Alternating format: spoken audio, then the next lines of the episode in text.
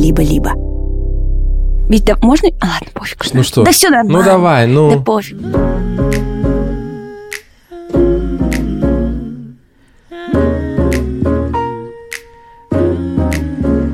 Всем привет! Это подкаст «Радио Монеточка» и я, его ведущая Лиза Монеточка, и он, его ведущий, Витя Исаев. Витя Исаев. Витя Исаев. а еще с нами студия «Либо-либо». Мне очень нравится записывать с тобой подкаст. Я считаю, что это такая вообще форма семейной психотерапии, потому что вы живете вместе. Вообще-то это я говорил тебе. Ну, А вот и первое вранье. Итак, мы перешли к теме нашего выпуска. Как и почему я вру. А, ну, в общем, я частенько, как ты понял, приписываю себе истории других людей. Наверное, это единственное вранье, от которого мне пока сложно избавиться. Особенно я обожаю приходить в чужую новую компанию. И, ну, даже не то, что история, это уж было бы слишком нагло. Но знаешь, какие-то шуточки. Или знаешь так, а вот я замечала, что ты ты ты да это не ты замечала, это твой друг замечал, и ты вообще в жизни до этого не думала. И иногда меня это начинает пугать, и мне кажется, что все мое сознание состоит из кирпичиков мыслей других людей. Ты часто врешь, Вить. Нет. Возможно, я иногда переоцениваю свои возможности. То есть, если это можно назвать враньем, и говорю, что я там могу что-то сделать, но на самом деле в итоге это все теряется где-то, и я ничего из этого не делаю. Но для себя я как бы не называю это враньем, потому что в моменте я думаю, что это правда, как бы, что у меня все получится. У тебя все получится. Ой, так, так здорово, когда жена тебя поддерживает. Но я, если честно, тоже последнее время особо не вру, просто потому что мне это надоело. Я помню, в подростковом возрасте у меня была какая-то странная любовь постоянно что-то приукрашивать. Подростковый это до какого примерно? Ну, лет до 18. М, Вить, ну только, пожалуйста, ты сегодня... Нет, нет, не буду. не Ты буду. сегодня на меня не дави, потому что Витя знает много моих секретов, где я соврала. И потом ты же живешь с этим. Вот это самое Я-то да. неприятное. И Вите я призналась, по-моему, во всех своих таких секретиках, где я решила просто, ну, приукрасить как-то. Ну, скажем, ты сказала, что я призналась тебя во всех секретах, но до того, как ты призналась мне в последнем, ты тоже, в принципе, говорил, что у меня больше не осталось секретов. Но ты знаешь, я просто подзабываю, может, что-то. Это же какая-то фигня. Я никогда не врала на серьезную тему. Про финансовые вещи, про свои реальные чувства, про что-то, что могло бы принести мне выгоду. Я врала в подростковом возрасте очень много по какой-то фигне, по какой-то мелочи, знаешь. Ну, например, я иногда зачем-то приукрашивала свои какие-то пищевые привычки. Я могла сказать о том, что я не ем лактозу, не ем глютен, не ем мясо или что-то еще. Просто для того, чтобы показаться в компании интересной. Но потом неловко, потому что ты это перерастаешь. Сейчас мне вообще нафиг не надо никому врать. Я знаю, что у меня и так интересная жизнь, а если и нет, то и ну, ничего страшного в этом нет. И люди любят меня не за какие-то безумные истории. И мне нет смысла ничего выдумывать. Но то вранье-то, оно ведь навсегда со мной. И ты не скажешь человеку, «Э, кстати, помнишь, э, я рассказывала тебе, что победила в русском медвежонке э, 2008 Русской рулетки. что выиграла в лотерею в 2008 году. Так вот, это неправда. Но это, типа, был бы странный диалог. Но, возможно, такие моменты как раз делают тебя более честным человеком в будущем. Как бы не очень страшно соврать насчет того, что ты победила в русском медвежонке, скажем так. Но ведь согласись с тем, что это фигня, ну, типа, это было не обязательно выдумывать. Это, типа, бред, который нафиг никому не нужен. Я не буду так оценивать свою жену на глазах у всех. Ну, согласись, что это, ну, никакое, несерьезное вранье. Я когда сегодня анализировал для себя, что я считаю враньем вообще, пытался вспомнить, когда я врал, например. И мне очень сложно стало провести вот эту параллель. Потому что наверняка я когда-нибудь говорил тоже, что я сейчас занимаюсь спортом э, активно по три раза в день. Вот мне интересно, считается ли это враньем? Потому что мне кажется, что это как будто граничит э, с Безумие. хвостовством больше, понимаешь? Ну да, все мое вранье было только ради хвастовства. Что, у нас первый звонок ведь? Хорошо. Меня зовут Настя, мне 12 лет, я живу в городе Русаевка. Я хочу ответить на вопрос, о чем и почему вы когда-то соврали. Это было совсем недавно, за несколько дней до моего дня рождения. Я познакомилась с девочкой, ей было 14 лет. Мне было 11 лет. Я подумала, что она не захочет со мной общаться из-за того, что мой возраст достаточно маленький. Поэтому я решила соврать и сказала, что мне 12. И мне было очень плохо, даже стыдно из-за того, что я соврала. Поэтому накануне своего 12-летия я решила признаться ей. Она меня поняла, и мы до сих пор с ней общаемся. Спасибо Ане за это. Не люблю врать и никому не советую. Привет! Здравствуйте. Как у тебя дела и как настроение? Хорошо, немного волнуюсь.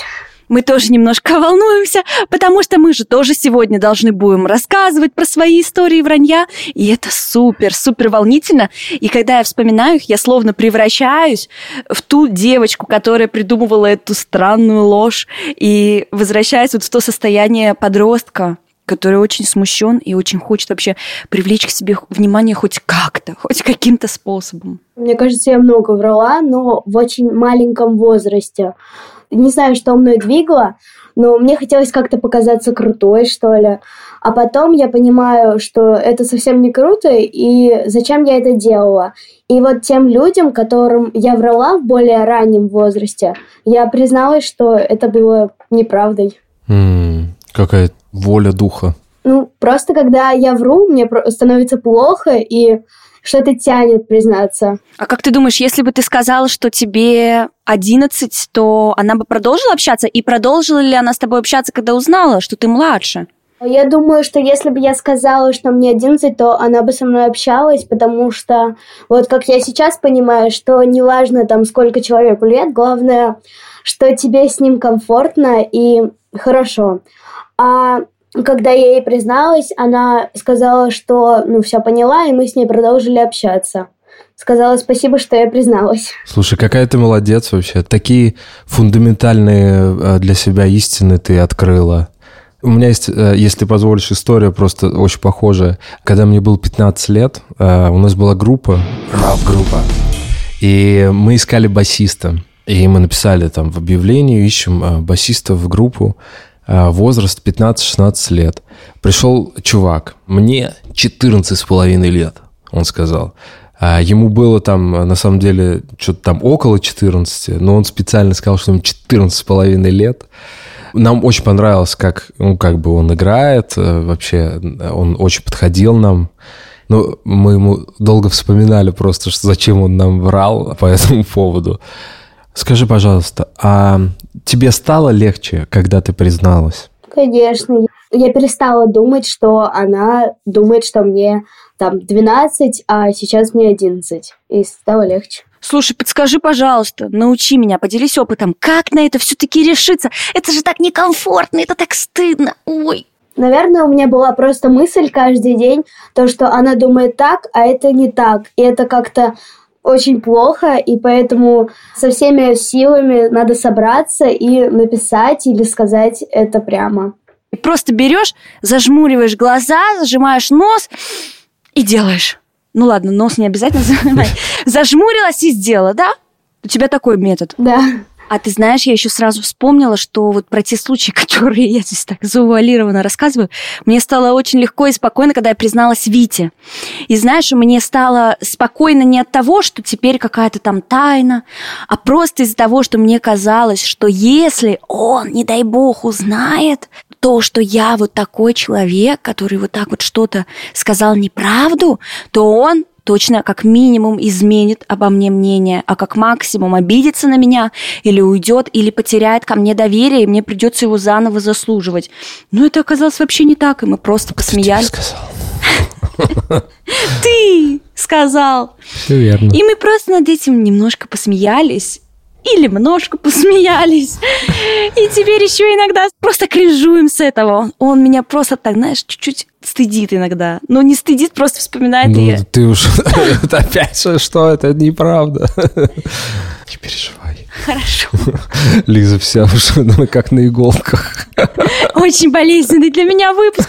Мне кажется, я сейчас вспотею просто пять раз. В общем, спасибо, что позвонила нам. Я надеюсь, э, что подобная принципиальность как минимум будет тебе помогать дальше. Респект тебе. До новых встреч тогда. Дорогая жена, ты когда-нибудь врала другому человеку, чтобы казаться круче? Да, я только для этого и врала. Кому ты врала? Да всем подряд, Вить, и тебе даже. Ой, как мне стыдно. Ну, короче, я просто всем, всем, нафиг, абсолютно всем сказала, что я виделась с одним чуваком из интернета, которым я вообще никогда не виделась. Мы с ним просто переписывались. И я просто всем сказала, ну, да, а вы общались? Ну да, общались. А вы что, виделись прям? Ну да, выходит, что так, виделись. И это все закручивается, и ты уже, знаешь, через секунду пожалела, но уже поздно. И я считаю, что нам нужно нормализовать вот эту тему, когда ты говоришь, ой, господи, да не знаю, зачем я это сказала, это вообще неправда. Угу. Стоит ли требовать, вот а, обычно, что извинись за вранье, извинись.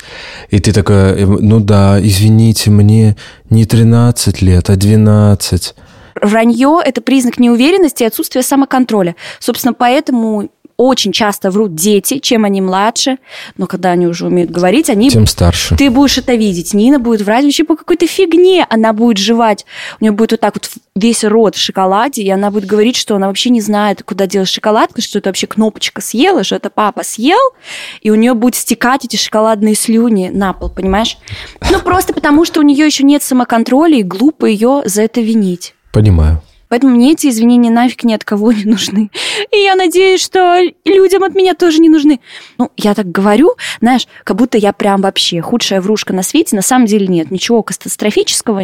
Катастрофическое. Не то, что у меня, знаете, какая-то выдуманная с нуля личность, но Просто я очень тревожная, и я из-за угу. этого очень переживаю, и это меня мучит. И может действительно имеет смысл когда-то признаться. Ну, вранье, конечно, для меня тоже интересная тема. Я просто не запомнил тех случаев, когда я приукрашал какие-то истории. Ну, хотя бы в подростковом возрасте, Ну вот детском. я просто не помню, если честно. Маме я все рассказывал. А братику? С братом я особо не говорил в подростковом возрасте. А сестренке? Хочешь, э, спросим у моей сестры? Давай. Давай.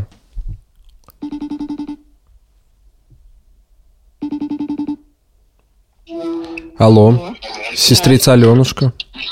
Привет. Привет. Э, слушай, мы тут с Лизой записываем сейчас э, подкаст, и тема у нас про вранье.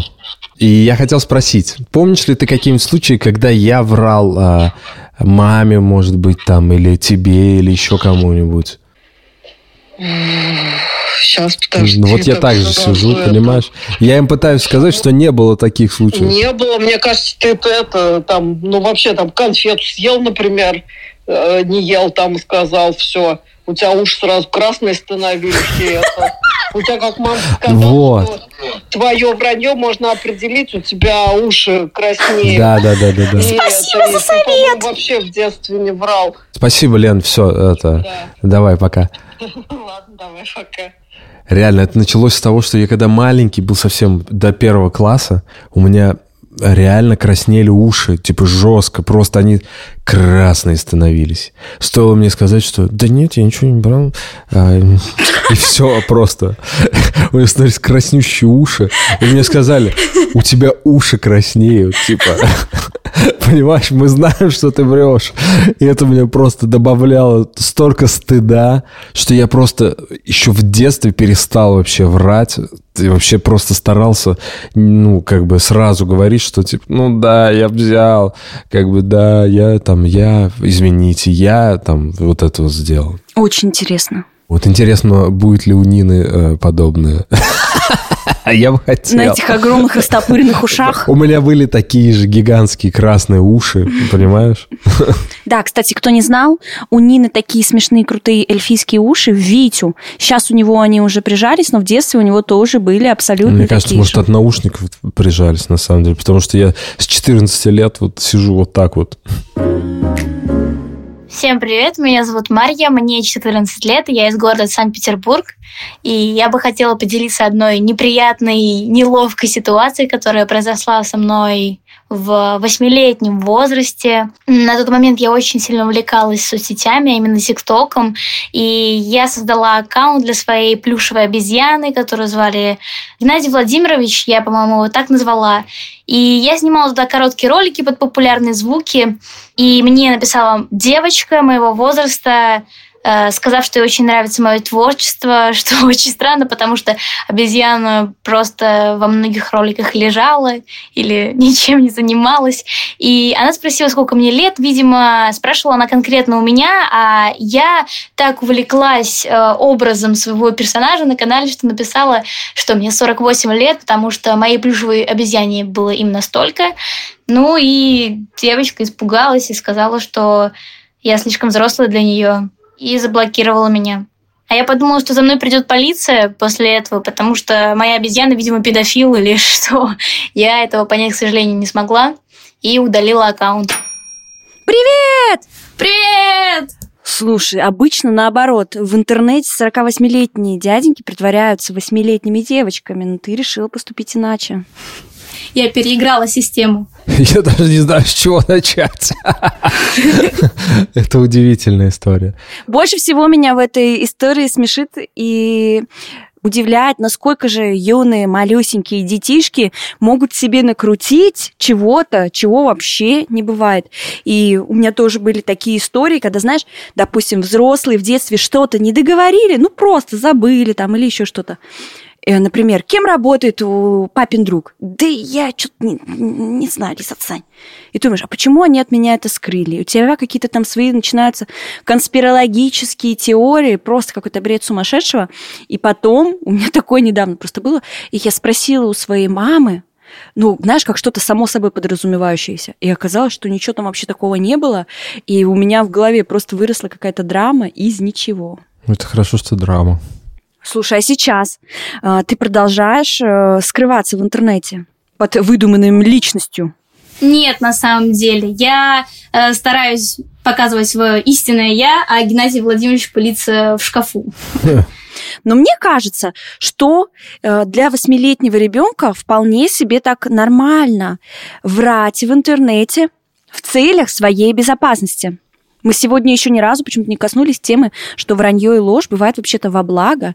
И мне кажется, что не разглашать информацию о себе в интернете, когда ты очень маленький, угу. это как раз тот случай. Ну, честно говоря, я просто еще всю дорогу думаю о том, что ты себе представила, что 48 лет твоей обезьянки. Это тоже такое странное вранье, которое не преследует никакой цели никакой выгоды тебе никакой не дает. выгоды не дает. То есть мне кажется, что в этом смысле очень сложно даже сказать, что это вранье, тем более если ты снимала тиктоки и относилась к этому как э, к творчеству какому-то, и ты была погружена в этот мир, который ты создала, и мне кажется, что это чуть даже более сложный какой-то моральный момент, чтобы назвать это враньем, ну, слушай, тогда мы можем назвать вообще любой творческий образ, любое творчество, враньем. написание песен враньем, потому что я очень редко пишу, знаешь, максимально искренне. Я не люблю писать о себе конкретно. Я могу уцепиться за какое-нибудь свое ощущение, чувство, но мне все равно интереснее создать выдуманный, уникальный мир, потому что реальный вообще-то, ну, так себе, да? И пусть хотя бы в песне он будет у меня классным, интересным, угу. пусть и не всегда до конца правдоподобным. Какие у тебя сейчас вызывают чувства? Тот случай! Ты смеешься, умиляешься или все еще чувствуешь какую-то грустинку от этого? Нет, на самом деле я скорее умиляюсь от этого случая, потому что я настолько искренне волновалась за эту девочку, даже не зная толком ее имени, потому что боялась, что она сейчас где-то расстроилась, что ей написал какой-то взрослый дядя. Она правда хотела подружиться с моей плюшевой обезьяной, возможно, ей правда понравилось, как он лежал под Даню Милохина. А, но это скорее сейчас теплое воспоминание из детства, когда я только начинала постигать интернет. Ну а сейчас? Сейчас-то бывает, что где-нибудь ай, да и раз, и да и приукрасишь. Ну, не знаю даже. Возможно, даже эта история приукрашена, потому что... Э, Вы никогда этого не узнаете. Да. И не узнаете, сколько лет этой обезьяне. Мы запутались в паутине собственной лжи уже на нашем подкасте. Нет, история правдивая. История правдивая. Хорошо. Тебя зовут, правда? Да, меня зовут Марья, это правда. Угу. И мне 14 лет, и я правда живу в городе Санкт-Петербург. Хорошо. Это чистая правда. Спасибо большое. Спасибо тебе Спасибо за твою за эту историю. чудесную историю. До свидания. Лиз, я бы хотел тебя спросить. Давай, мне просто тошнит. А, Тебе, может, что-то нужно? Да. Что? Бутерброд с колбасой. Ну, конечно, сейчас. А ты пока ответь на вопрос. Какой процент э, себя настоящий ты показываешь слушателям? Хорошо. Время. Четыре ломтика колбасы и черный кусочек хлеба. Ну, сейчас уже, наверное, под 90. То есть я просто не снимаю и не выхожу на связь со слушателями, когда я в каком-то супер подавленном, апатичном состоянии, когда мне плохо. Все остальные состояния, эмоции вполне себе искренне. И это тоже было моим осознанным решением, потому что я поняла, что, во-первых, у меня нет ресурса вести соцсети в каком-то придуманном образе, в каком-то красивеньком мирочке. Я и так не осьминог, я и так не могу управиться с таким количеством социальных сетей и таких вообще форматов взаимодействия. Сюда фотки выкладываешь, сюда видео, сюда посты надо писать.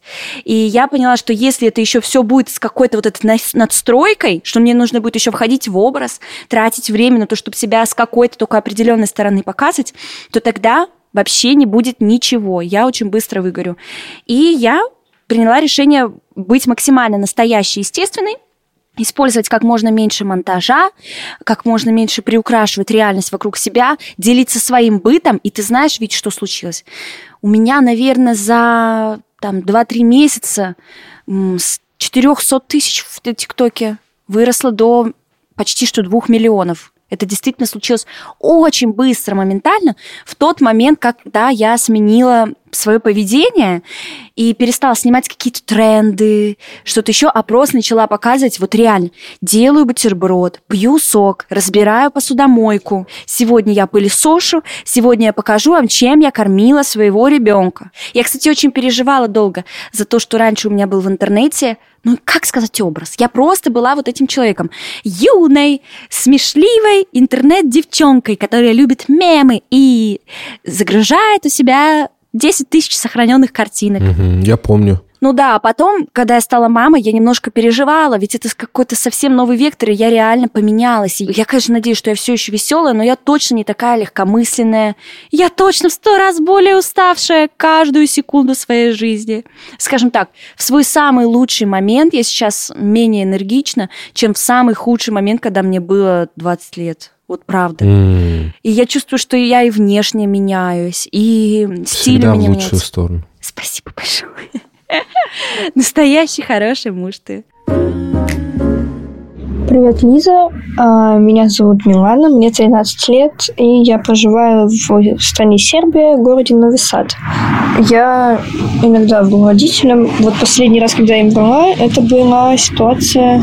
Я в школе задали много домашки, а здесь очень сложно учиться, потому что что на другом языке, я здесь живу всего 5 месяцев. Вот я сказала, что никакой домашки нет, потому что сейчас у меня все друзья только в скейт-парке, потому что я занимаюсь роликами. И, в общем-то, я поехала туда. Я считаю, что папа неправильно поступил. Ну, в общем, он залез в мою сумку и порыскался в вещах. Я, на самом деле, жалею, да, что такое было. Но, блин, мне кажется, все врут. Привет! Привет. Ой, как человек, который совсем недавно был подростком, я тебя очень понимаю. Это, это я тоже прекрасно понимаю, хотя я давно был подростком. Да и честно, иногда так хочется, знаешь, и на концерте, так сказать, знаешь, когда тебя зовут на саундчек что-то делать. Как будто бы это с возрастом никуда не проходит. И хочется сказать, блин, все, у меня болит живот, вот вам справка, я пошла домой. Но я так не делаю, но правда, иногда хочется. Но как родитель, я еще и твоего папу прекрасно понимаю, потому что они реально несут ответственность за своих детей, и они должны иногда применять какую-то свою власть просто для того, чтобы их дети, ну, так скажем, вообще выжили как-то в этом мире. Ты вообще как э, себя чувствуешь по поводу того, что ты применила такой способ, э, скажем, чтобы отмазаться? Сначала все было нормально, нормально я себя чувствовала, но сейчас стыдно за, на самом деле. В какой момент тебе стало стыдно? В тот момент, когда папа сказал, я вообще-то все знаю, потому что все это время я ему врала, я очень сильно врала. У меня бывает, что я вру, начинаю улыбаться, еще что-то, а тут я целый день проходила, утверждая ему, что все, нет, никакой домашки нету, что хоть, ты ничего не задавали. А с тех пор мне не очень доверяет теперь с этой домашкой. А как ты думаешь, были ли у тебя какие-то легальные, другие способы отпроситься у него без этой домашки в парк?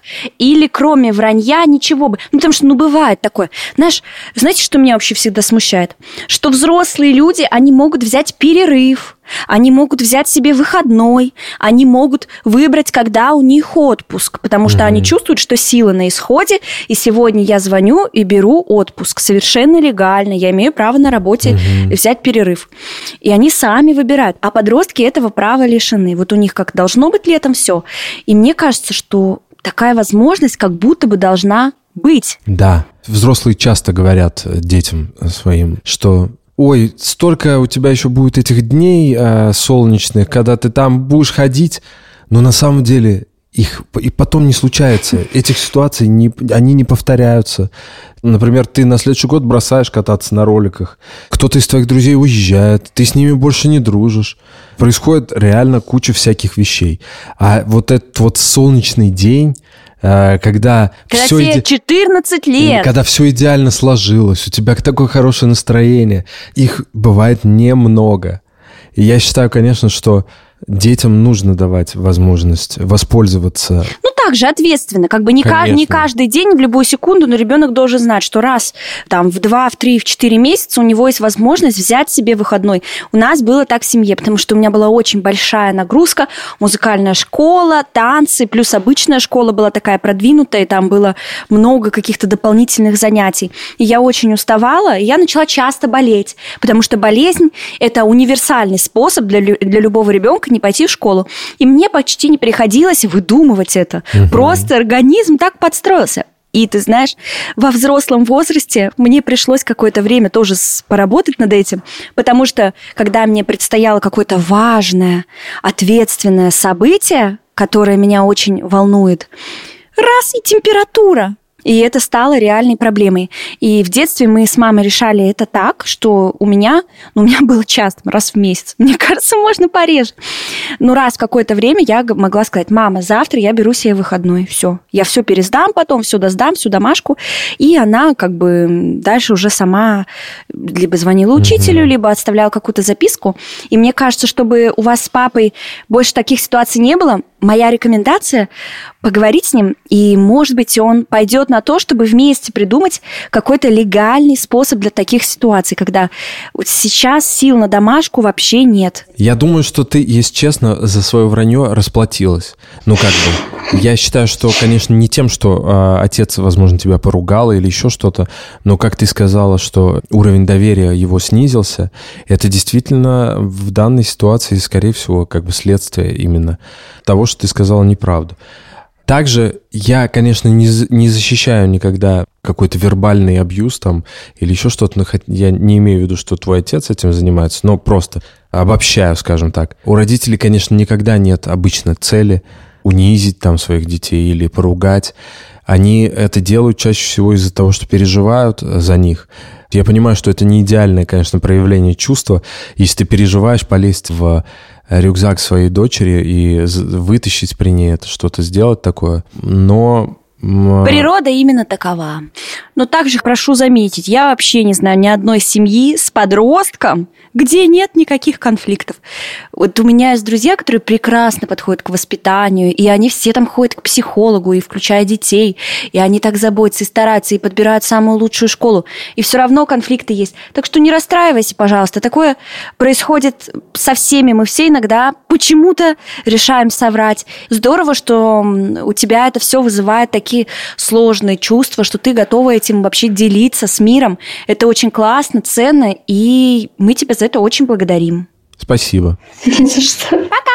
Пока-пока. Ну что ж, давай поделимся друг с другом впечатлениями о вранье. Поменялось ли что-то в твоем восприятии? Ну, я просто еще раз расковыряла этот кринж. Ну, ты знаешь, наверное, я все-таки, когда в следующий раз тема зайдет, я признаюсь и скажу «Стоп, вечеринка!» и скажу громко, за на весь Я соврала! Это неправда. Вот то, что мы много лет вот это ржем, прикалываем, это все неправда. Я вспомнил Майкла Скотта сразу. Я объявляю банкротство! Да. declare bankruptcy! Но нужно просто немножко перебороть себя. Я постараюсь это сделать. Хочешь, я сейчас раскрою какую-нибудь ложь? Ну, я думаю, это будет полезно для рейтингов. могу. Ладно, я скажу так. Я никогда не... Закрой уши и говори. То, что я тебе говорила, что я знакома с одним персонажем. Некоторым людям я зачем? Я не знаю, зачем. Я говорила, что я знакома лично со Святославом Свидригайловым, своим кумиром. Это не является правдой. Я никогда с ним не виделась.